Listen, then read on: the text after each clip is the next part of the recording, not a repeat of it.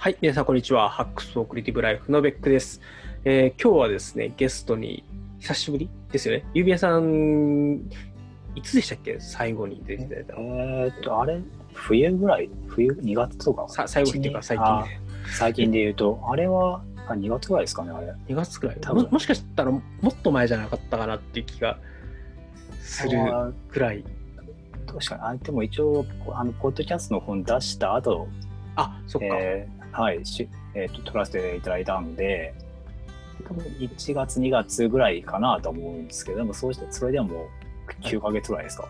そうですよね。はい。はいあの、多分あれですよ、結構いろんな人と一緒に収録してたのが年末年始だったので、あのはいそれ以降、僕が仕事が忙しくなったりとかはい、あのメンタル病んだりとかっていうので、ちょっとあんまり、はいえっと、できなくなっちゃったんですけど、はい。えっとなんで、えっとまあ、久しぶりにあそうそう、めっちゃ最初のタイトルコールのところで今、話、思いっきり脱線したんですけど、あの今日は 郵便屋さんに来ていただいて、はい。えっと、お送りしたいと思います。はい。あのねちょっと指輪さんにお話だけど、実はこのちょっと前、はい。クラスさんとはいライブで流してて、で、これあの今日2本撮りを 日本のですね。はい。あのちょっとね、あのクラスさんとも話だけど、今、僕、ちょっとメンタルやっちゃってるので、あのリハビリを兼ねて、あのちょっといろんな人とのコラボレーションを増やしていくというかね、あのうんこういう仕事以外のことをお話しするとか、人とちょっとお話をするとかって機会を増やしたいなっていうのもあって、ちょっと今、、はいろいろお声掛けをさせていただいて、指輪さんにもご快諾いただいて、今日は来ていただきありがとうございます。いやいや、今日よろしくお願いします。お願いします。でですね、えっと、実はまあもうここまで散々パラメンタルやんでるメンタルやんでるって言ってるので、えっと、まあちょっと前回クラスさんと話した時にその辺はもう40分ぐらいひたすらあのその 話をし続けたので今日はもうはい触りだけなんですけど、触りだけで、はい。はいあのーまあ、ちょっと今そういう意味で非常にですねしんどくて、まあ、ちょっとこの後休職ではないんですけど休暇を、はい。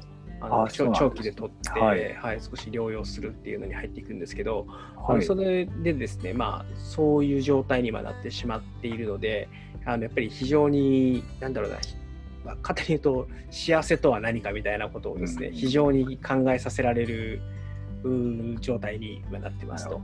で幸せといえば郵便屋さんということでい そんなことないです。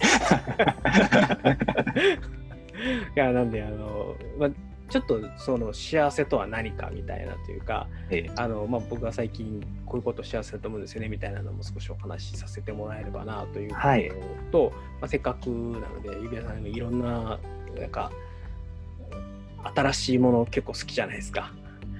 どうでしょう 好きじゃないですかね。はい。いやすごい、すごいなと思って、ちょっとその辺でマイブームを聞いてみようかなと思いますので、わかりましたちょっとその辺を今日は指輪さんスペシャルということで。はい。よろしくお願いします。お願いします。はいじゃあ早速なんですけど、ちょっとまずは幸せについてなんですけど、あのーまあ、端的に言うと、今ですね、結構本当にや、今結構元気なので、はい普通に話して笑ったりしてるんですけど、あのはい。ここ2週間の間ぐらいで、えっと、そうですね、一番最初にやったのが2週間前の土曜日やったんですけど、そこからあの1週間ぐらいちょっとしんどかったけど、なんとか働けるところまで回復して、で、はい。えっと、回復したかなと思ったら、先週っていうかね、今週の火曜日にまた動けなくなっちゃってみたいな感じなんですね。で、えっと、はい。やっぱりそういうのがあって、仕事が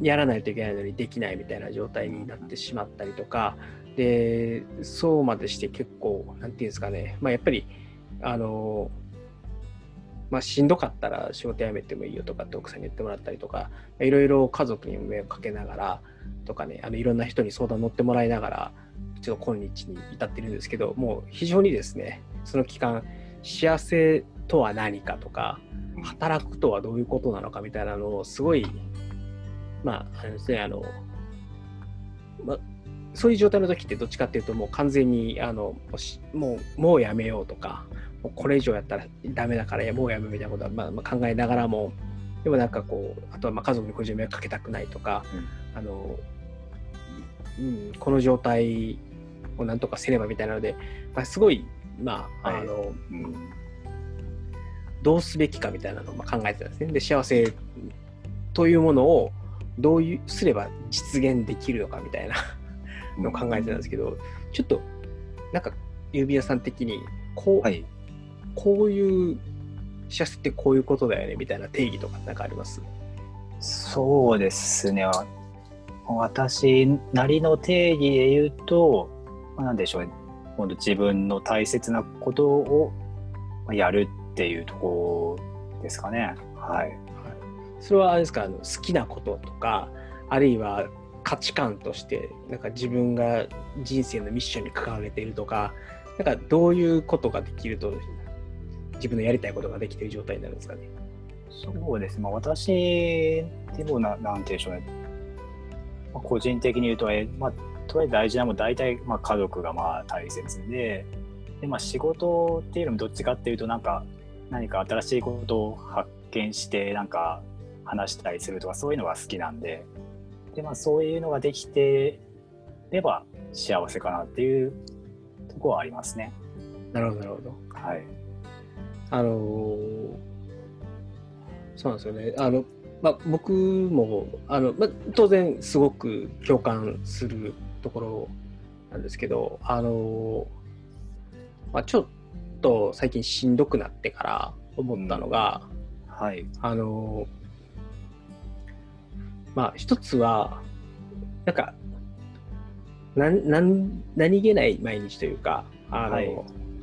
まあかなりの家族と過ごしてて、まあ、ちょっと何もやってないな今日はみたいな日とかはいはい。あったりしたら、なんかなんとなくこうなんかちょっと焦りみたいなのを今まで感じてたんですけど、はい。最近逆に何でもない一日が遅れるということがとても幸せだなってい。うのをちょっと最近感じるようになってきてて、はい。えーあのーまあ簡単に言うと仕事の心配とか、あのーこれからどうしようとかっていうことを悩むことなくまず今目の前にある家族の時間とか、うん。自分が、まあ、その先ほやりたいこととかがあったらそういうことに時間を避けてるとかっていうのってとても幸せだなとかうん。思うんですであのなんですかね。なんか大成功するとかあのすごくいろんな人に注目される称賛されるとかっていうのは、まあ、それはいいかもしれないですけどでも、まあ、それ以前のところで、まあ、ママズローの こうなんか欲求じゃないですけど、はい。あのやっぱりまずそういう悩みというかねもうあのななんかねいわゆるな悩みって言うとちょっと違うんですけど、はい。あの他のことに煩わされることなく目の前のことうんを楽しめるはい。ことってとても幸せなことだなって最近あそうですね。なんですかね退屈なじゃないですけど、うん。まあ、当たり前な毎日はいはい遅れてる、だいたそれを退屈だと感じられる状態はい。ではい。いうのがまあ今にしてもやっぱ幸せだったなという、うんまあ、あの家族とどっか出かけてるのにチャットがパンってなったらもうすぐ、はい。ああーやばいやばいみたいな感じで、うん急に仕事はいの方に意識を向けるみたいなうんでやっぱり健全じゃないし、うん、なんか、うんまままずそれによって家族だったりとかうん。友人だったりとかうん。との時間に仕事を持ち込んでしまってるっていうこと自体が、まあ、ももはやそれでし家族との時間を大事にするみたいなことが崩れてしまってるので、もはや幸せではないんですけどでもやっぱり、うん、まあ一つにはそれをね跳ねのけてというか、あの目の前にあることをちゃんと大事にするっていうことが自分でできてれば、まあ、もしかしたら幸せであれるとは思うんですけど、ど。うんうん、なかなかなかなかむ難しい難しいなと最近そうですね。感じております。うん。そうですよね。やっぱり、こう、やっぱりな、なんでしょう。今ここっていうのって結構まあよく聞くじゃないですか。ここに集中すると、まあ、ね、幸せになれるとか、まあ、フロー状態とかではいよく言いますからね。私もやっぱりこう、ご飯、家族と過ごして、なんかちょっと他なこと考えたりすると、やっぱり、それってあんまり、うん、幸せかどうかっていうと、まあ、幸せじゃないのかなっていうのをちょっとまあ、思ってて、なんでやっぱそれに、まあ、やっぱりなベックさんも言われてますそこに気づけるかどうかっていうのはやっぱり重要なのかなって気はしますよね。そうですね。はい。で、まあ、そうですね。あと思うのが、うん、その、例えば、趣味、趣味っていうのがいいのかな、はい自分の好きなこと。まあ、例えば、はい我々の場合だとブログ書くとか、そうですね。はい。ポッドキャストやるとかって、はい。それはそれで、なんていうんですかね、趣味とじ、まあ、実績ももしかしたらあるかもしれないし、まあでもやっぱり、最近そういう意味で仕事のことで頭がいっぱいになってしまっているときに、あのブログを書いたりとか、ポッドキャストをやったりすると、いやっぱりそれを頭を仕事以外のことに切り替えられて、はい。でかつ、なんか自分が好きなこととか興味があることについてうん思いを巡らせられるので、はい。なんかすごくそういうことができる時間っていうのは、まあ、幸せだなと。ななんで、はいまあ、好きなことやりたいことがやれてる、ううんん、やれてる、あるいは、うん、なんだろうな、単純にそれを考えてるはい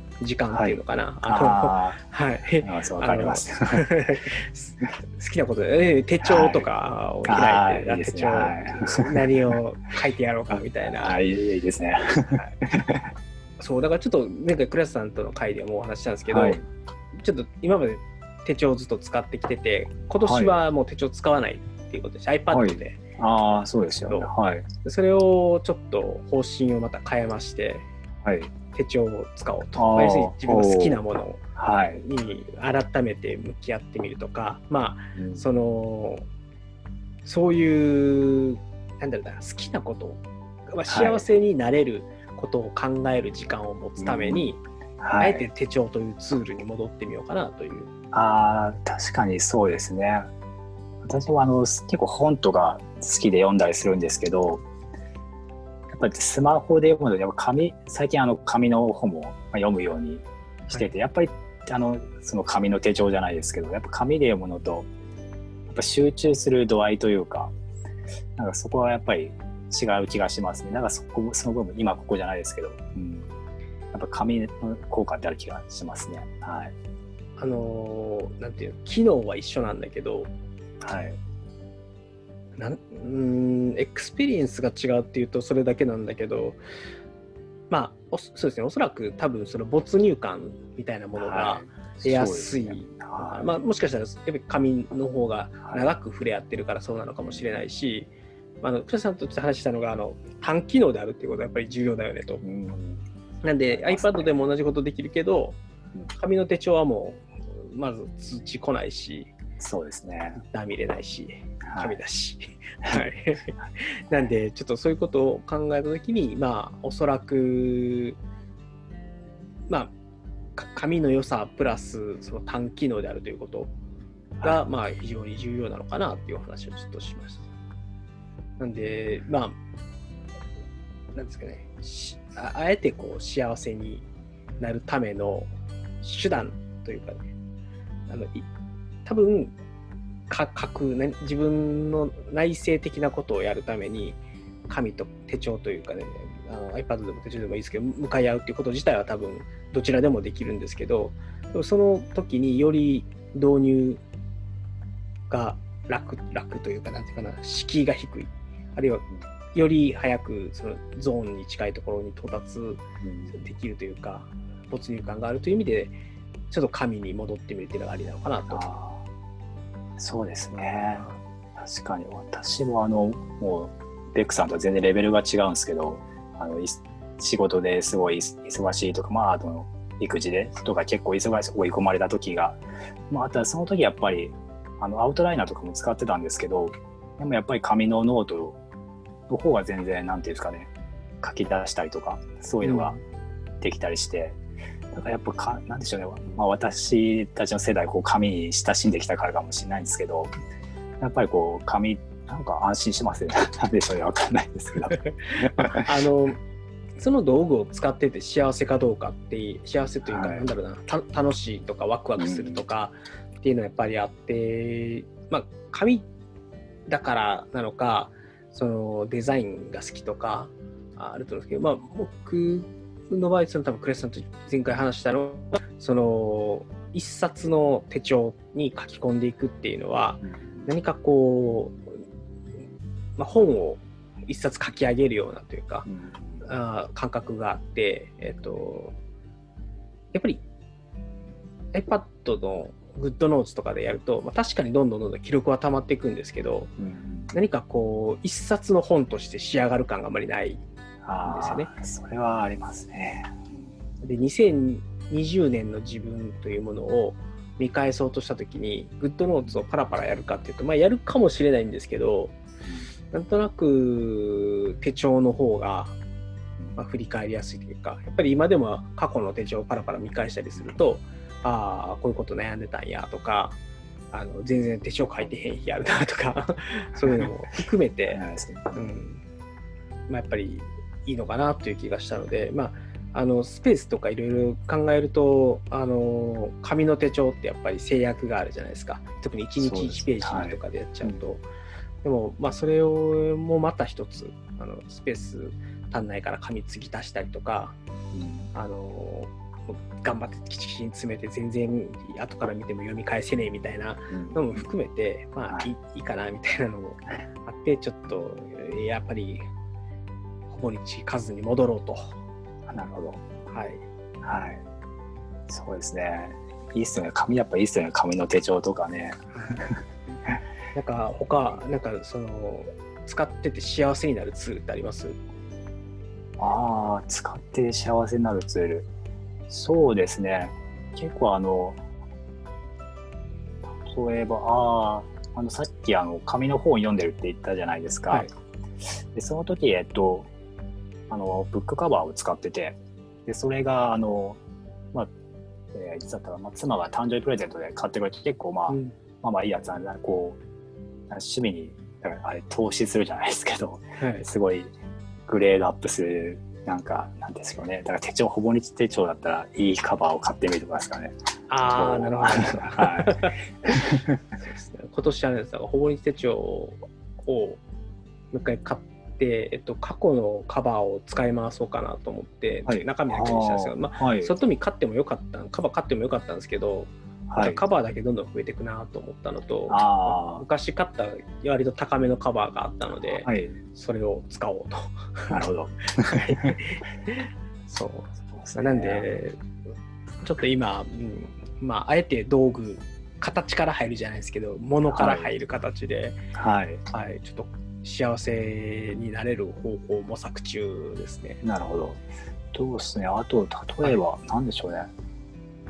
まあ、文具系だったら、例えば万年筆と、ちょっと、私も全然使ったことないんでわかんないですけど、万年筆とかってなんか、ちょっと憧れはあります、なんかね。ああ、そうですね。万年筆、万年筆いいですよ。あの、いいんですけど、はいあれなんですよ。あの、インクとかはちゃんと選んだ方がいいですね。ああ、なるほど。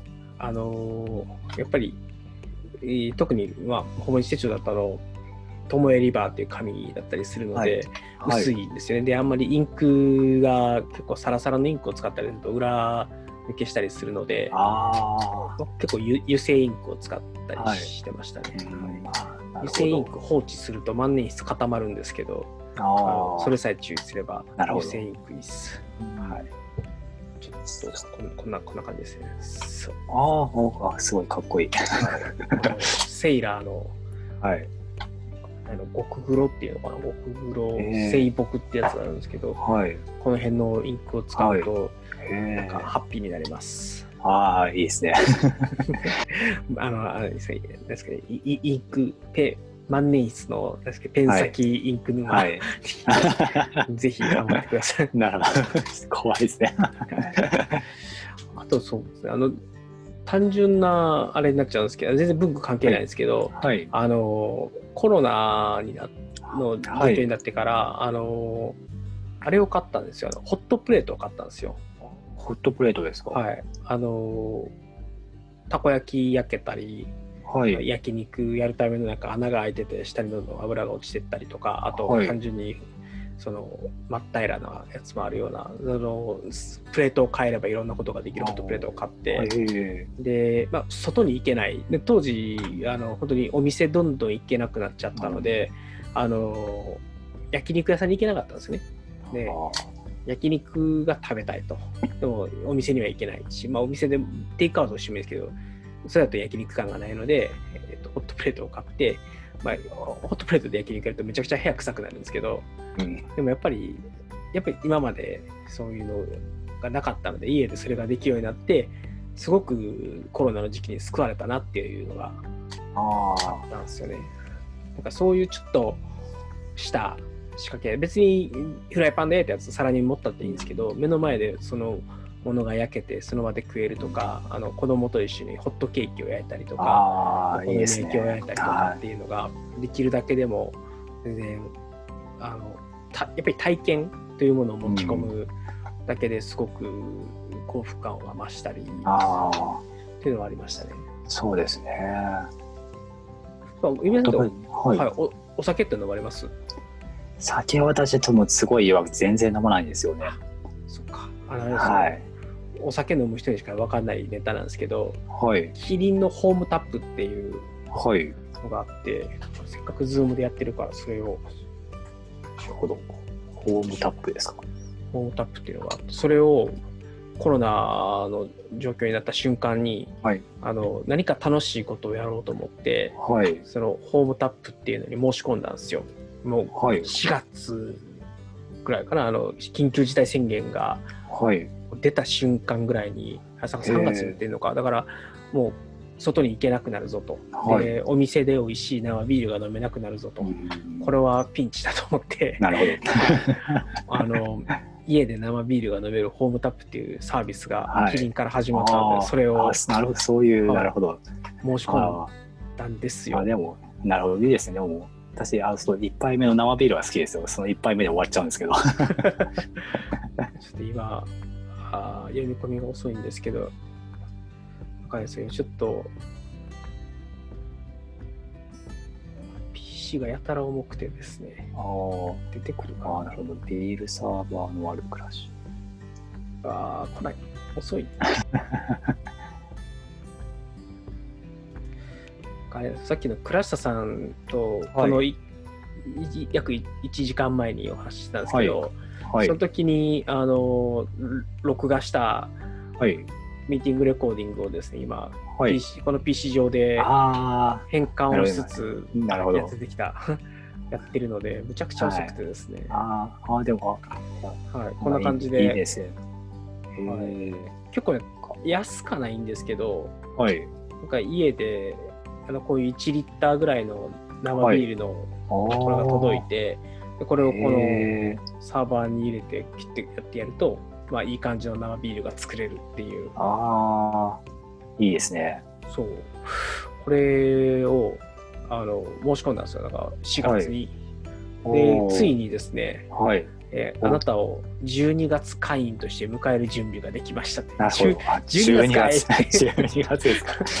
はいあえー、そんな、あそんなかかるんですね。そう4月に申し込んで12月なんでは8ヶ月待ちですよ。えー、すごいですね。はい、すごいな。そうへーあそそう3ヶ月お時間をいただいておりますって書いてるんですけど、いや、もう8ヶ月待ったんやけ8どヶ月で。そうでも、いや今、今でもすごい楽しみですね、これ。ああ、いいですね。12月楽しみですね。じゃあ。ちょっとあの飲みすぎて、歩き中にならないように注意しない 美味しすぎてちょっと飲みすぎちゃうかもしれないですね。そうなんですよ。でも、だから、あの、もともとだからこれと、さっき言ったあのホットプレートはいで焼肉をして、ああ、いいのこれで飲めば最高なんじゃないあかといいですね。はい。だけど、こいつが届くのは10月っていう。12月。ついに、ついに実現できますね、じゃあ。そうなんですよ。っていうささやかな幸せをですね、今かき集めている状態です。あーいいですね。やっぱりこういう趣味というか、ね、好きなものに、ねお金使うっていうのはいいですよね。うんそうですね。なんか、そうですね、えっと、グッズでもいいし、サービスとかで最近はい使ってよかったとか、あのまあ、まあ、せっかくここまでちょっとハピネスの話をしてるので、はい使。ってて、こう、指輪さんが幸福感を感じるツールとかってあります？ああ、幸福感を感じるツール。なんでしょうね、私はそう。幸福感を感じるツールは、そうですね、あの、最近というか、幸福感とちょっと違うかもしれないです。私、あの、いろいろ何かはこう新しいこととか思いついたりするのが、まあ、好きなので、あのロームリサーチっていう、あのもうご存知かもしれないですけど、あれを、あれなんですよ。だから、有無料版の時から使ってて、で、最近有、まあ、結構前に有料版になって、それでプランが結構あるんですけど、それなんか5年プランっていうのがあって、そうなんですか、あれ？いっちゃいっちゃいました、あれ。あれって、どれくらいさ300ドルとかでしたっけ ?500 ドル？100ドル、5, 5年で500ドルとかでしたかね。だからもう、もうここは、まあ、もう結構もうその使ってて使い心地はまあ、はいまあこれからまあいろいろ改善していくだろうっていうのもあって、まあ、こう言ったれということで言っちゃいましたね。5年契約。ここに契約しちゃいました。すごい、あの、あれですね、大リーグっぽいですね。5年契約5年、5しちゃいました。年50億みたいな。そう活躍してくれっつって。実証してくれみたいな。そう、まあ、僕もちょっと悩んだんですけどね、あの、はいはい。ロームリサーチ楽しそうやなと思ったんですけど、そうですね。はい、ちょっとそのなんですかね。まだですダイナリストですらちゃんと使いこなせてないのにロームリサーチに行けるのかみたいなのとか。あのなんかログなんかいろいろ機能は私も全然全部把握してないんですけどすごいですね。機能が多くて。あそのイメージあれですね。スクラップボックスとそうですね。アウトライナーの融合みたいな。融合みたいな感じですね。基本それで大体大体そうですもう。全然違います。その他のダイナリストとかあの、えっと、ワークフローイとかと比べて。そうですね。やっぱあのリンクをつつなげられるところがよやっぱ良くて。でそのリンクしたワードがあるじゃないですか。はい。でそのリンクしたワードでなんかリンクしてないワードも後からこうワンワンクリックでこうどんどんリンク化していくことができるので。なんかなんかこうスクラップボックスがあとまあリンクをある程度作っとかないとつながらないんですけどロームリサーチだと後からどんどん線を引いていくみたいなことができるのでそれが結構楽しいですね。うんうんうん、なるほど、なるほど。そうか。あなんかあれなんですね、僕もちょっと使おうとしたときに、あの、はい一回無料期間みたいなのがあるじゃないですか。はいはい、その時に、なんか、あらかじめどんどんそういうのを作っとかないとダメなのかなと思ったんですけど、はい、何もかかアウトライナーとして使って、で後からはいリンクを作っていけばいいんですね。そうですね。私あのもう基本ななんかデイリーページってあるじゃないですか、はい。あそこにもう基本的に大体書いてってよっぽど何かまとめたいものがある時にとかにはまあまとめたりとか、まあ、プロジェクトページみたいなのも作ったりとかはしますけど、基本的にはなんか読んだニュースの、まあ、ブログとかの記事の感想とかもデイリーページにまとまとめてやってもその方が逆にいつ読んだかとか分かるんでそれを結構使ってますかねなるほど、なるほど。はいオブシディアンでしたっけ？はいはいはいあれは使われました？あれをちょっと使う、ちょっとツールインストールはしたんですけど、こう、まあちょっと触ったぐらいです。でも、あの、マークダウンでずっと、なんですか、ローカルでテキストファイルにあるってすごい使ってみたいんですけど、どうしてもあの職場で使いたいっていうのがあって、ロームリサーチは職場で使えるので、その、なるほど。そうなんですよ。クラウドにないと、ちょっとあれ、それがなければ、はい。それができればもう、あの、オブシディアンでもいいなと思ってるんですけど、さサラリーマンあるあるですよね。なんですよ。まあ、それもまたあれですよね。あの、プロキシでブロックされたら、そうなんですよ。その日が来ないことを願ってるって感じですね。前、あの、ワークフローにやられたんで、ああ、つって。あ、黒い。ワークフローで、その、ワークつらかったですね。ワーローでなるのかと思って。黒いでやられるってことは、あれですよね。多分、あの、そういう外部システムへのアクセス誰かが見てて、あ、このサービスはダメだって誰かがそうなんですよ。殺してるってことですよね。そうなんですよ。でも、あの、ダイナリストはいけてるんですよ、まだ。あ 謎の、謎の謎。謎ですよ、本当これは。まあ、ダイナリストの方が多分あれですね、あの、わえっとロームリサーチよりははい殺される可能性高いですよね。そうですね。ロームリサーチの完全有有料化っていうのはなかなかですよね。あれあれははすごいですね。本当にあの無料ユーザーがいなくなれば、当然バレる可能性が減るんで、そうですね。まあ、ほとんどいないし、多分同じ会社でもほとんどいない気がしますね。ロに殺された。怖いですね。いろいろこうブログのネタとか入ってて、昼休みいつも書いてるんですけど、はい。あもうダメだって思って、その時は、そこから Dynalist に変えましたけど、辛かったですね。あれですか、ブログの下書きは、じゃあ今は、はいあの、 Roam Research やられてるんですか？そうですね。一応今、 Roam Research で、だいたい下書き書いて、あとは、まあ、ノートなり WordPress なりに移して、はい。ちょっと手直してって感じですね。なるほど、なるほど。いいいいっすね。いやーなんか、こう、安定してる感がある。いや、もう、なんか、そういう、いや、今、ほら、あの、はい。ワークフロームホームで、家から働くじゃないですか。ああ、でそうですね。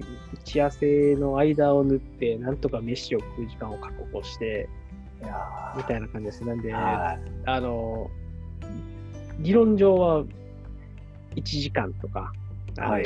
休みを取ったりとか、あの夜10時とかまで働くんだったら1時間30分は必ず来てください。みたいな、とか労働基準法で決まってるじゃないですか。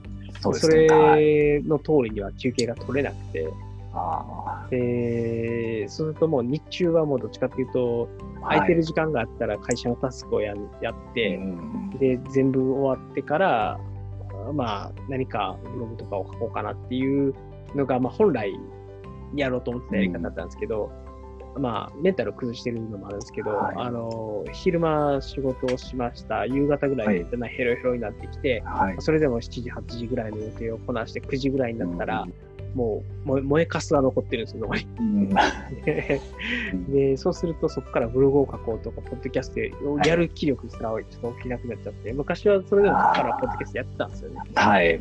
ありました。ポッドキャストはすい。ごい。半分寝ながらポッドキャストやってましたからね。それがやっぱメンタルやってからできなくなっちゃったっていうのがあって、うん、なんで、せめて、せめて、いや、昼休みにブログを書書きたいみたいなのは、はい。ちょっと置いといたとしても、せめて9時ぐらいまでに仕事が終わって、なんか10時、11時ぐらいは、なんか趣味の時間に使えるぐらいにしとかそうですねないと、子供が寝てる唯一の時間じゃないですか、その、そうですね10時とかって。はい。だからその時間を使って、ちょっと気分転換ができるようになるそこまで仕事に侵食されると、もうそうですね。仕事、飯、寝るみたいな感じですよね。はい。いやーいやー改善したい。あ改善したい いやー、そうですよ。もう、ねえ。なんかいや、私も想像が多分超えてますもんね。私は全然ぬるい方なので、仕事が。あまあまあまあ、あとはね、その、ストレスがね、やっぱはいりどれぐらいかちょっと待って、まあちょっとね、今ストレスが高すぎるんで、ーはうい。ん、仕事量が今ストレス高いわ、はい。ブログ書かれへんわっていうので、うん。何何十ね何十回やねんって感じで、はい。いやーそうですよね。やっぱそうですね。そうですね。あの根本的にはそれ直さないと幸せにはなれない。うん そうですね、まあ、そこの環境はなんとかってところですよね。ね。しかもワークフロームホームだと、あの、なんかね、散歩して、前はなんかちょっと散歩されてるみたいな話もありましたけど、はい。散あんまり散歩する機会もあんまりな、最近はどうですそうですいや、もう、下手したら一日家から出ないとかっていうのがああって、あ、なるほど。あの、子供を、うーんと保育園まで送って、はい、子供の保育園ちょっと遠いんですよ。あの、電車で2駅乗って学校になって、結構遠いんですね。で、歩いて帰ってくると、はい。あ3、40分ぐらいかかるのかな。あ、だから、行きは子供一緒なんで、はいえっと子供を保育園まで送ってから、はい。帰り道を歩いて帰るみたいなことをやると、まあまあ、いい距離、いい時間歩けるので、はい。あのーまあ、ちょっとまずは、そういう、なんで、多分、あの、来週の水曜日、あ、来週の水曜日、はい今、あの、えー10月の3日？えーっと、今日は3日ですね。曜日ですね。はい。なんで、えっと、7日から、はい。あの2週間強制休暇なので、その期間の子供の送り迎えはまあ可能な限り、あのちょっとはい自分を癒すためにどっかお出かけしようかなとは思ってるんですけど、うんまあそういうのがあるときはちょっと奥さんにごめんなさいって言うけど、それ以外は子供の送り迎えをしては極力はい歩。く、うん外に行くとかっていうことをやろうかなと。で、まあやっぱりその2週間の強制休暇終わった後にも、はい。歩くっていう習慣をつけた方がいいかなと思っていて、まあ、はい。歩くかは少なくともそのランニングをはい。するか1万歩歩くかみたいなのはやっぱりやらないといけないなと思ってて、やっぱりその通勤時間がなくなると、はい他に歩く距離がめちゃくちゃうん短くなるんですよ。そうですよね。通勤時間とか、うちからその会社までの通勤、もろもろやると、はい。あの、なんだかんだで1日7000歩から8000歩ぐらい歩くんですよね。でああとはちょっと努力をして、あ。はい。少し一駅二駅歩くとかっていうことをやれば、うん1万歩はそんなに難しくなかったうんんですよね。で今それがもう下手したら1日2000歩ぐらいしか歩いてなくて、しかも家の中をうろうろしてるだけのはい。うん感じなんで、もうはい。足足腰が目に見えて弱ってて、あ この年で。あ。いや、本当ね、そうですね。驚愕ですよ、やっぱりあの、ランニングとかしても足めっちゃ痛いんですよね。ああ。いや、でもね、わかります、わかります。本当に。なんか弱りますよね。なんか、いきなり。そうなんですよ。去年、フルマラソン走ったんですよ。そう、そうですよでね。まあ、そこそこに、だから、あのまあ、とはいえ、走ったともう全身ボロボロだったんで、はい走れるほど筋力はないけれども、まあ、頑張ってなんとか、はい。あの時間内ギリギリ収まるぐらいで完走はしたはい。程度にあったはずの筋力が、はいあの去年11月ですね、それが。それがもう、約1年の間にもう完全に、はいまあ10ヶ月ぐらいの間に完全に過ぎ落ちてしまって、あ今もう10キロも走れないというか、2、3キロ走ったらもう足痛いんですよ。あ。なのであ走って歩いて走って歩いてみたいな感じで5、6はい。キロ走るっていうのをやって、ーうんうん。むちゃくちゃ遅いんですよ、だからペースが。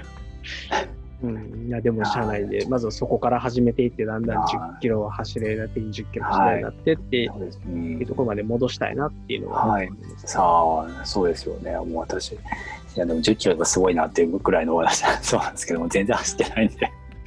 なんかそれが、うん、やっぱりそういうことをやっぱり去年はやってたから、だからはい。多分仕事のプレッシャーとかもまあまあ去年からあったはずなんですよね。で去年そこまでやまなかった理由って、おそらくそれだけ体も動かしてたし、まあ、ポッドキャストをアホみたいにやってたりとかはい。うのがあったので、やっぱりそういう仕事から強制的に自分の意識を切り離したり、運動したりっていうのを去年結構やってて、ダイエットもしっかりやってて成功してたので、それがもうこのコロナになってから全部だからはい。崩れ、えーまあ仕事も、はい。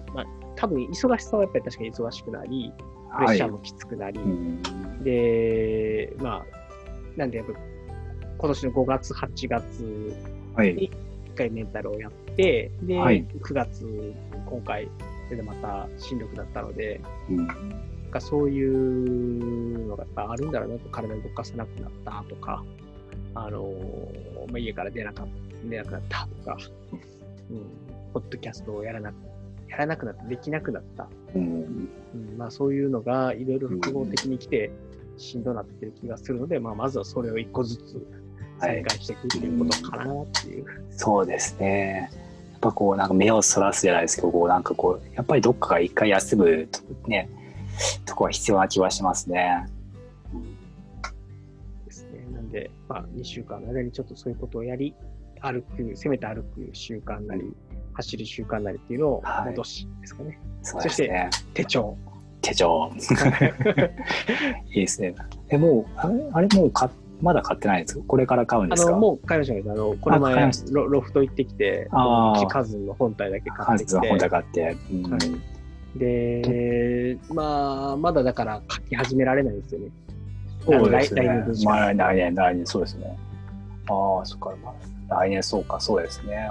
今年分は売ってないですもんね。はい。もうさすがに、売ってたとして4月版を今買うかっていうと、4月版買うかなっていう4感じ月は、4月は。はい。なんでちょっとまずは、はい。あの、しばらくは iPad の GoodNotes に書き殴りながら、はい。まあね、グッドっていうか、iPad も便利なんですけどね。便利なんですけど、便利なんですね。うん。いろいろね、こう、ノートの形式とかも選べて面白いんですけどね、やっぱり違いはありますよね、手帳とよ。ね。なんで、まあちょっと、手帳の、手帳でどこまで幸福感が増すかを実験、実証実験してみました。なるほど。ですね、手帳いいっすよね、本当。うん。頑張ります。はい。そういえば、あの、なんか、ちょっと幸福感的なやつで縛っちゃったんですけど、なんか他に最近もし、ハマってる、あの、なんせ流行に敏感な指輪さんなのでい、やいやいや全然です。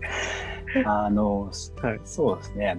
最近というか、本当に今日始めたのが、えっ、と、サブスタックっていう、はい私もなこうどういうものってうまく説明できないんですけど、なんか、こうブロブログサービスっていうんですかね、ブログのようなものを書きつつ、それがなんか、メールで購読もできるみたいな感じがあって、感じの、まああー有料ニュースレターではない。なんか一応、な有料、有料にもできるみたいですね。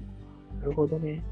はい、だから、倉下さんも確かされてますし、あと、あの、数学ガールの結城さんとかも、さ、最近されてましたね。と、ちょっと今、はいなので、あの、ただのどっかのブログなのか、記事なんですけど、はい。サブスタック、そうですね。あサブスクリプション型ニュースレター。まあ、ここでは有料で、まあ、有料にもできるみたいですけども、私はまあ無料というか、そのいお金を取るなんてことはしな、できないというか、しないですね。ちなみに、えっと、はいノノートあるじゃないですか。はいはいはい。ノートは、まあ、あれは、まあ、どちらかというと、購読は購読だと思うんですけど、その有料版、はい。あの、あ、まあ、そうか、無料で使って、メメールで送るっていうところに、まずあるん多分ですかね、そうです。メールで、そうですね。多分メールで送られてくるっていうので、価値があるんじゃないですかね。なんか、ちょっと面白いなと思って、なんかメールっていうのが。なんかそうですねメ、メルマガみたいな感じ。そうですねブ。ログにも、要するにノノートに記事を投稿すると、それがメールで飛ぶみたいな感じですかね。そうです。それがメールでも飛んでくるっていう感じですね。あとなんか、もしかしたら掲示板も使えるようなことも書いてありましたね。コミュニティでももしかしたらできるのかもしれないです。ちょっとそこら辺は詳しくわからないですけど、なんか前私はメルマガちょっと一回やってみたいなって時期があって結局できなかったので、まあこれあで面白そうだなと思って、だからやってますね。うん、なるほど。そうなんですけどな、メールマガジンみたいなのもなんか面白そうだなとは思いながらも、まあ、ただブログも書けてないのにメルマガ書けるかって言われたら厳しいなみたいな。そうなんですよね。私もなんで、あの、この、ここの、なんですかね、どこに何書くかみたいな問題で結構 note、まあ、ノートもあって、ブログもあって、ツイッターもあってってあるので、はい。なので、この Substack の方ではほん、なんか最近1週間読んだ中でなんか気になった記事とかを、まあ、自分の中で頭整理するのを含めてちょっとなんか、こう、かんまあ、昔のニュースサイトじゃないですけど、本当、はいそんな感じでまとめて、まあ、アップするみたいな感じで、ちょっととりあえず始めてみました。本当今日ですね。はい。ちょっと気になる。ちょっとやってみようかな。やってみようかなと言いながらも、なんか僕の今の状態で 手を広げるのは良くない気がするので、まあ、だからちょっと悩んでるんですよね。ポッドキャストと、はい。とブログと、まあ、YouTube を、はい。まあ、まずはその3つでやっていこうと思ってやってるんですけど、はい。なんか、その、あんまりおっぴらに書けないようなこととか、はいあ。るいは、ちょっと個人的なことを書こうとしたときに、はい。あの、はまあ、ポッドキャストは割と結構、赤裸々にいろんなことを語ってるんですけど、なんか、メルマガというツールがもしかしたら一番、そういうクローズなネタが書けるんじゃねえかみたいな、ああ。まあ要はインターネットの検索で引っかからないみたいなところそうですね。はい。があるので、まあ、YouTube ですね。だからまあまあ、ポッドキャストもそういう意味では、あの、ポッドキャストの購読者以外には、うんあの、まあ、わからないっていうのもあるので、なんかそのクローズドさが、その投下できるネタのやばさ加減と、うん。みたいな、だから本当に完全にクローズドだったら、ちょっと会社の、なんですかね、まあ、な仕事の中身は言えないですけど、会社名出してとか、うんあのまあ、どこどこでこういうことやってる、こういうもんですみたいなんじゃないですけど、はい。それぐらいのことは言えるじゃないですか。だからはいそれをじゃあブログでやれるかとかっていう、ポッドキャストでもちょっときついなみたいな。うん、そうですね。確かに、と結構クローズ、そうですね、クローズドっていうと、どうでしょうね。あとは、メルマガ、あとは Slack とか、ああいうとこでなるんですかね。ね、なんか、うん、なんか、あの、あんまり大っぴらには言えないけど、お得なネタみたいなのを、あの、これ、まあ、もうこう、まあ、いいや、今日は言うと、あの例えば、あの、僕、楽天モバイルはい、じゃはい。ないですか。まあ、そう、まあ、そうですね。はい。で、あのーこれ、あんまりほほら言っちゃダメなんですけど、あの、はい。今2万円ぐらいで買える端末買うとはい2万円分のポイントが返ってくるんですよ。ああ、そうなんで、その端末買って、はい。あの、中古屋に売ると、はい。まあ僕がやった時には1万5千円、2万円の端末が1万5千円で売れたんですよ。おー、で、2万円ポイント分がつくから、めっちゃ得やと。おや。やったとは言えてないですよ。あ、めっちゃ得やなと思っ なるほど。たんですけどね。確かにお得ですね、確かに。はい。っていうのがあって、で、しかも、はあの、1年間通信料無料なんですけど、あの、まあ、1年後からは、だいたい月3000円、2キュッパかかるじゃないですか。はい。2万円あったら7ヶ月さらに無料みたいなね。2, 2あー万ポイントあれば。そうですよね、確かに。はいっていうのも、まあ、出なくても、その、要は差し引きで言うと、はい。まあ1万5千円分お得ですね。で、2万円の端末を買うと2万ポイントついて1万5千円で売れるということは、プラスマイナス1万5千円分の、うん。まあ、利益が出ると。はい。それをそのまま通信料に当てると、あの、まあ、そうですね、5ヶ月分の通信料がさらにタダになるという考え方もできるぞというなるほど考えたときに、おおと思って、めちゃくめちゃお得だな。今、どの格安シムよりもお得やな。価格は全然お得ですね。なんてことを、悪いことを考えただけですよ。いや、やったなるほど。なるほど。とかっていうのを考えて、あの、いや、まあ、とかね、あの、例えば、あの、本当に今、今で理解に苦しんでるのが、あの、はい楽天モバイルっていう会社の回線を使うと、はいあの、楽天モバイルの県、県外というかエリアの外に出たら、はい、はい、はい。au の回線5ギガ分。までしか使はい。えないっていう制約なんですよ。5ギガ。はい。5ギガ。でも、今無料なんですよ。はい。で、えっと、他の格安シムのやつで、5ギガ分の au の回線使おうとすると、5ギはい。ガっていうプランあんまないんですけど、うん。だいたい3ギガではい。1480円、1680円とか、おかーえっ、と、まあ、は6ギガとかで2000円弱ぐらいですね。おー。1キュッパとか。で、えっ、と、まあ、10ギガ、12ギガぐらいになってくると2キュッパみたいな。おー。だいたい、あの、他の、えー UQ モバイルって楽天モバイルをはい。潰しに来てるので、あおー。の俺たちは au の回線12ギガも使えて同じ金額だぜっていう潰し方をしてくるんですよ。あのまあ、でもそれはそれで正しくて、あの楽天モバイルのエリアってそんなに広くないんで、大抵 au ねのうんエリアを使うんですよ。あの日本の全人口のうちの多分80%ぐらいの人は au の回線を使うんですよ。なるほど。でも考え方を変えると、え au のエリアをつかめる人たちっていうのは、au の回線5ギガ分をタダで使えるんですよ、今。ああ、なぜ UQ モバイルを選ぶみたいな 確かに。っていうのを思うんですよ。あの、いやもうだから発想の転換一つで、あの、はい。au の回線ただで使えるんやったら、どこの格安 SIM 選ぶよりも安いってそうですね。思確かにうんです。けど、はい。こうあの、なぜか、その記事とかに書かれる論調としては、あの楽天モバイルはエリアが狭すぎてダメだ。あそう。だからその使い放題とは言ってるものの、あ、はいあ。の使い放題になるエリアをあの首都圏のごく限られた地域だけであって、全然た正しいんですけど、はいむ。しろ、まあ、あの、au の回線掴む方が実は下りの速度ちょっと速いですよ。なるほど。ち ちょっといろんな事情があって、周波数の割り当てが、あのはい。au とかだと、複数の周波数を一つのエリアで使えたりする、あのキャリアアグリエーションってやつなんですけど、はいはい。キャリアアグリエーションをやられると、波数が1個しか持ってないはい楽天モバイルだと、あのー早い時はトントンなんですね。だいたい90ギガ BPS ぐらいまでは、まあ120、30ギガ BPS まで出るのかな？多分、あ、ギガ、はい。えっと、メガ、メガ BPS で出るんですよ。楽天モバえイルが一番早いところで。で、キャリアアグリエーションされると、それが160とか190ぐらいにはなることはあるんですけど、まあ、でも、はい。キャリアアグリエーションをした回線には勝てないまでも、まあ、100ギガ程度の回線速度が出せるんですよ、今、楽天モバイルってね。だから、あのまあ、まあ、どっちのエリアを使っても、まあまあ、普通に使う分には、あの下手したらはい家の。光で断然早いんですよ。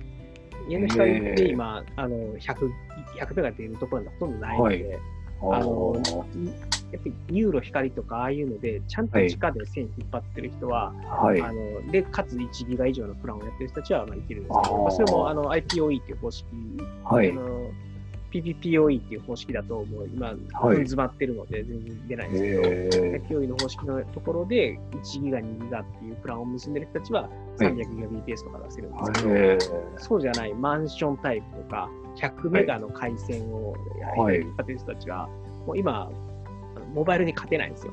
モバイルの方が早い。えー、あ、そうなんですね。ああ、まあまあ、っていうぐらいのスピードが楽天モバイルの回線でも出るし、au はいのところを使ったら、キャリアアグリエーションエリアだったらもっと早いんですよ。なるほど。それがタダで使えるのに、なぜ、なぜか。なぜ皆お金を払うんだみたいなのを、ま あちょっとね、全然一緒別に、ね、その、もうタダじゃなくなったら使いたくなかったら、はい。やめりゃいいんですよ。そうです。まあ確かにそうですよね。あまり大っぴらには言えないんですけど、はい一でもやめりゃいいんですよ。そしたら1円も払わなくていいんですよ。確かに。はい au の回線えー5ギガまで使えて、えー楽天モバイルのエリアいいに行ったら使い放題 なのに、なのになぜ1か。年間無料なのになぜあか申し込まないんだみたいな、そのいやっ不思議で。ていうことを大っぴらに言う人が少ないんですね。あで、かつ、へね、ーあの1万5000円で売れる端末を、あ、はい。実質1円ぐらいで実 質でね、買えて買えで1万キャッシュバックがあるぞみたいな、そんなこと大っぴらに言えないじゃないですか。そうですね。確かに、確かにいないです。ツイッターじゃまだいないですね。そうなんですよ。ちょっとブログ、ツイッターには怖くて書けない。それを書いた瞬間にあの怒られる可能性が高くて。ね、そうですね。はい これもね、ねちょっと言えないですねちょっとねあの、これをここまで聞いた人だけに言えるお得情報なんですけど。特徴報道。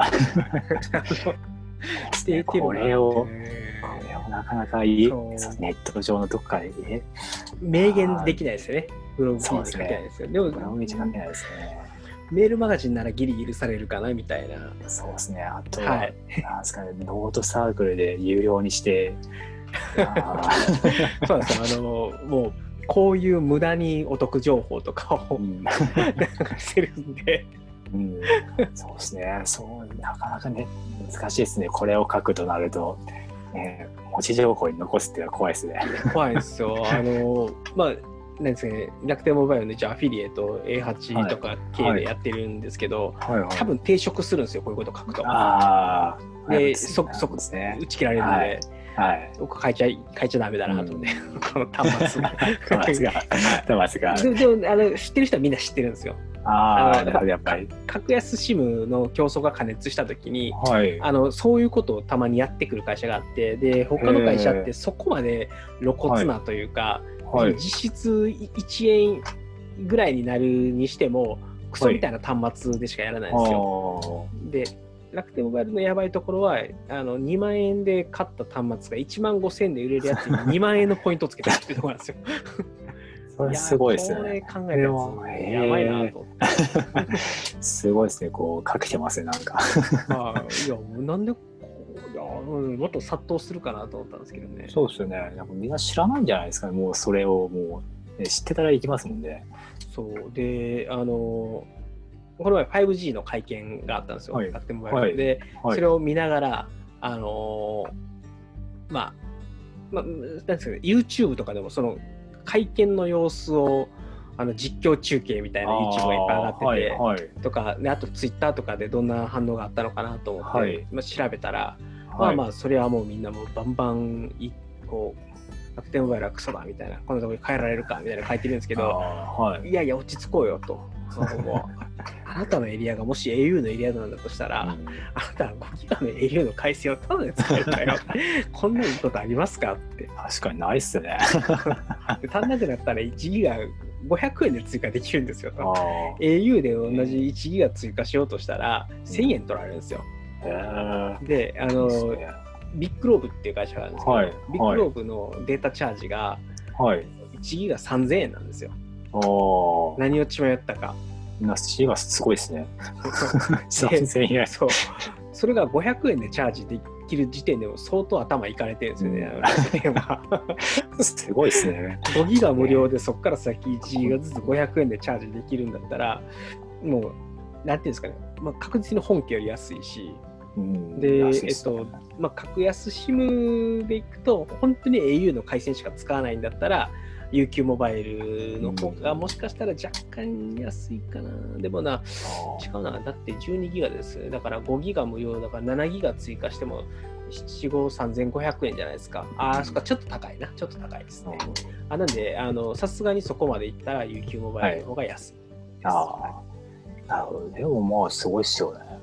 へえ、私もいちょっとい一個ぐらい使おうかな、一個ぐらい。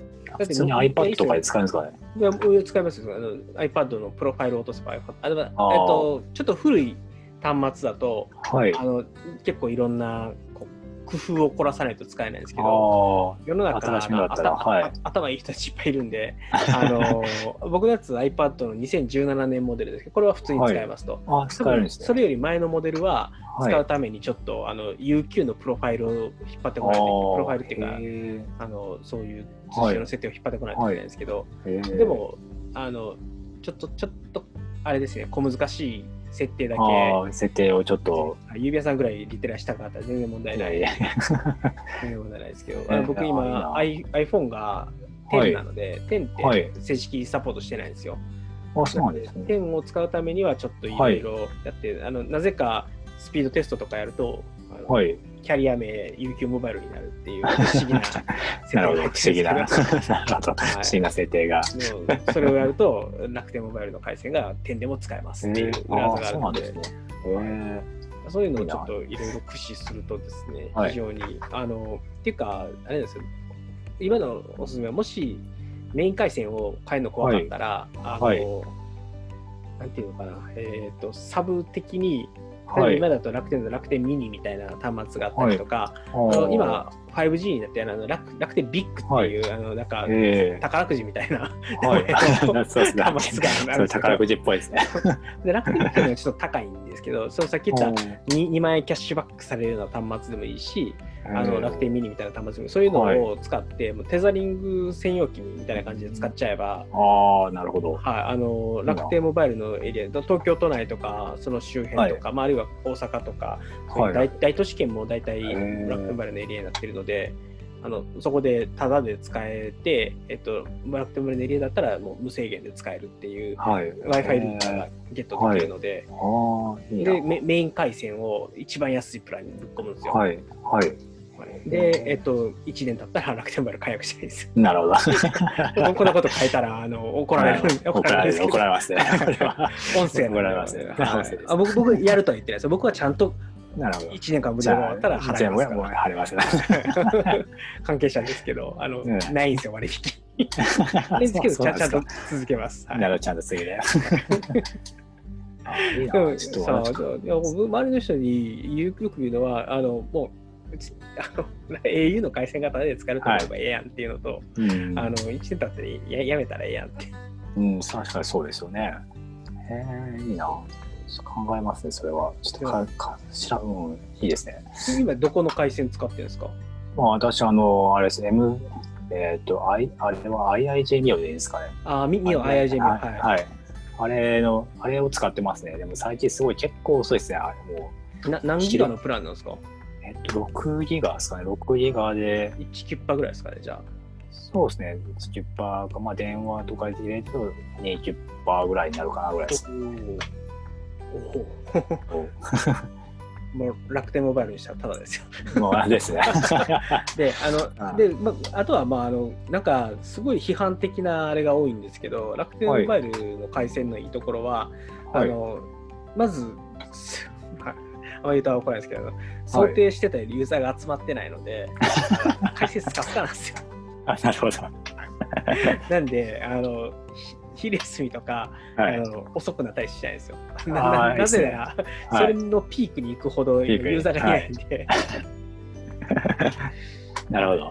なんで、あの、いや、ももしあの例えばその12時とか5時とか、はい。まあの時間帯つながらないとか、遅くても使い物にならないっていうんだったら、あの多分それがそれにならない MVNO って多分今ないんじゃないかなあのあまあ、ー UQ がもしかしたらいけるかもしれないんですけどはい。あのイルとかあの辺だったら、あの実質的には彼ら MVNO ではないので、ああ。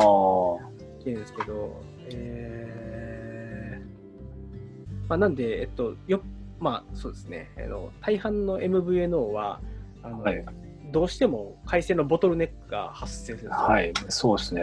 自分たちのピルとかすごい遅いですね。はい、あの、えっと、テレコムキャリアというか、ティア1というか、その M MNO と呼ばれている人たちっていうのは、バックボーンにつなぐところ、いくらでもその回線数増やして、ロードバランシングできるんで、はい。あのまず1本の回線にギューってくるってことがなくて。ではい、基本的には MVNO ってどうしても最終的に自社設備とそのはい MNO とのつなぐ線が、あのまあ、これも当然本数は増やせるんですけどあのそんなに気軽に増やせないんですね。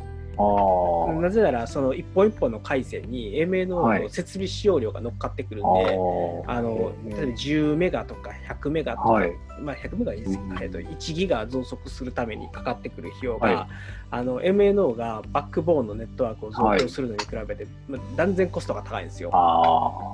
あまあ、それでもまあ自分たちで設備を作れば断然安いから、あ。はい。うん。あのもっと増増殖せよって話なんですけど、はい。MVNO 遅い MVNO っていうのは自分たちのユーザーに対して、あの本来ならもっと高いエクスペリエンスを提供できるのをケあチってやがるんですよ。あ。なるほど。なるほど。やがるんですね。は いやがってるんですよ。だから、やっぱり、なるほどまあ、あのーそこは、あの、やっぱ MNO の強いところはユーザーがバッと増えたとしても、あの、例えば、自社のその ISP 設備っていうんですけど、その最終的にインターネットにできる設備のところの、あのルーターの数、まあ、L- L3 スイッチの、L3 スイッチの数を増やして、IIJ とかそういうバックボーンのあのプロバイダーに対して、あの今700ギガの回線あるけど、これ、あの、もう300ギガ増やそうかみたいな話をすればなるほど。ですけ。どでそそれにかかる1ギガあたりの回線コストっていうのは MVNO が MNO に払うやつに比べてもう断然安い。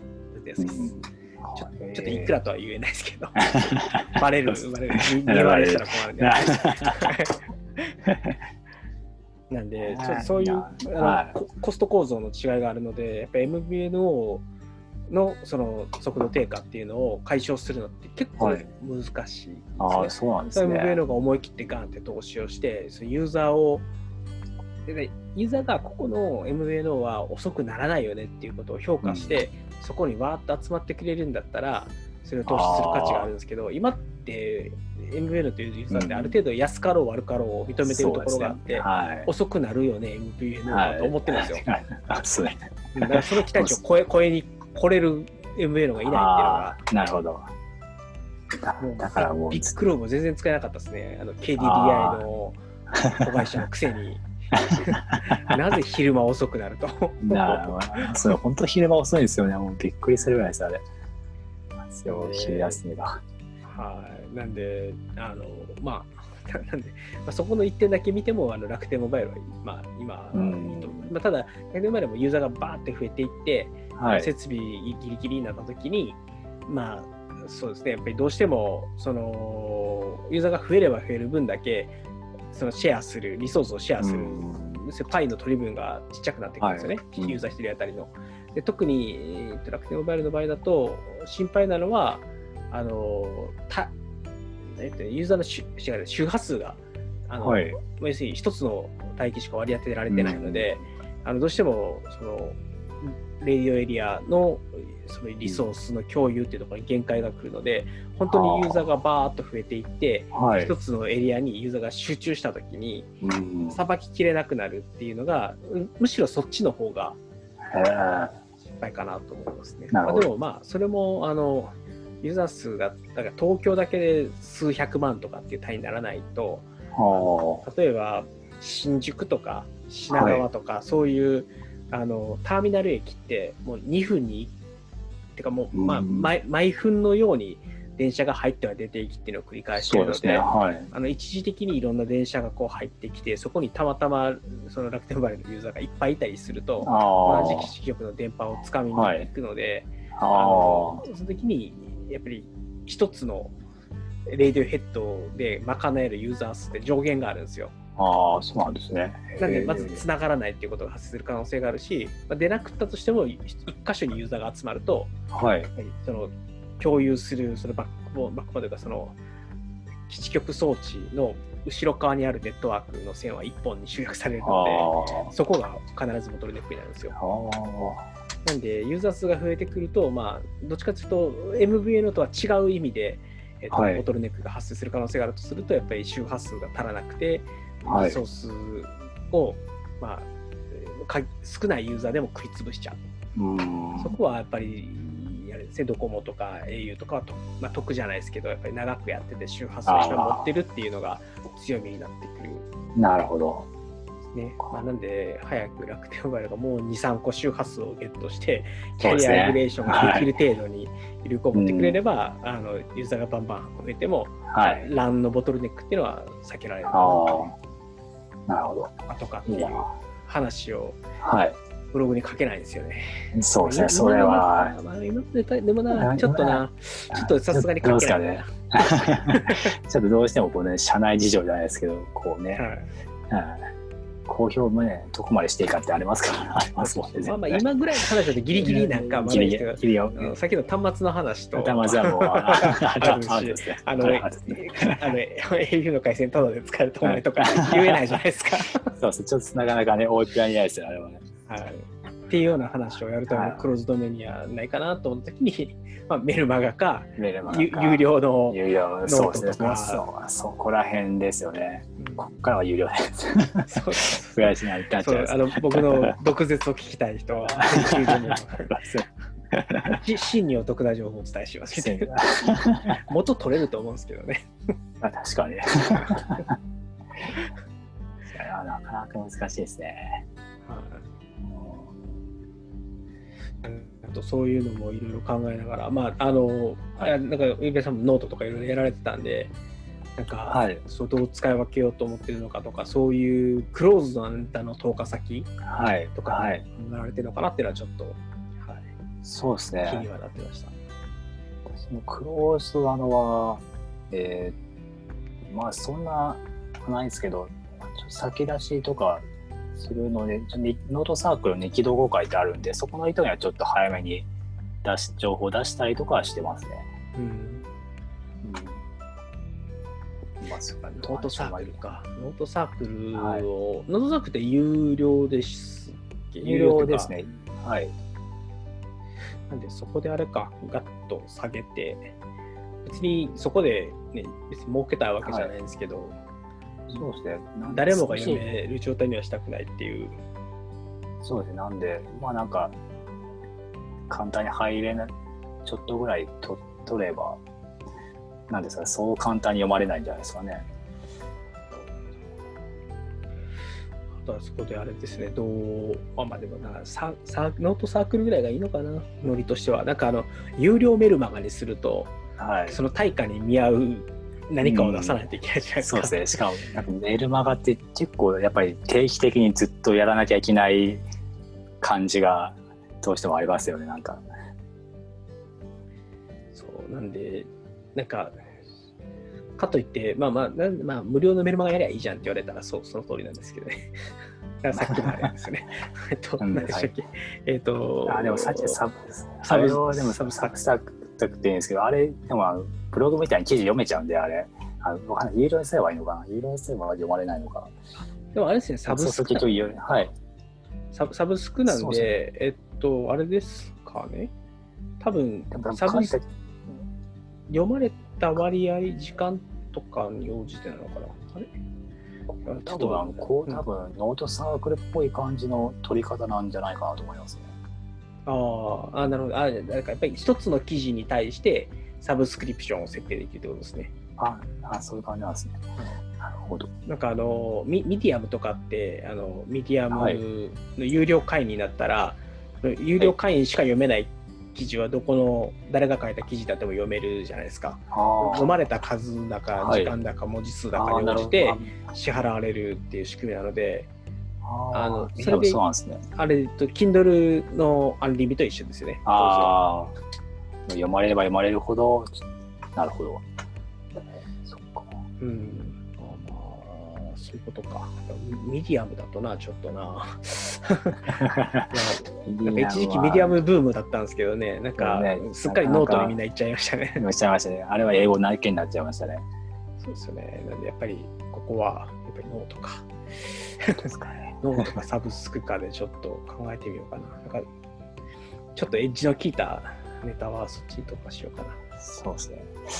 ちょっと私も iPad が今気づいたら充電が1%、1%だったそうですね。じゃあ、そうですね。ちょっと唐突だけど締めましょうか。すみません。ちょっとな長い時間ありがとうございました。じゃあ、あの今日はそういろいろはい。思いもよらない話もできて楽しかったので、ええぜひまた、はい、はい。ぜひぜひ。ください。はい。じゃあ、あの、締めましょう。それでは、皆さん最後までお聞きいただき、いただき、いただき、いた ありがとうございました。さようなら。さようなら。お疲れ様です。ありがとうございました。ありがとうございました。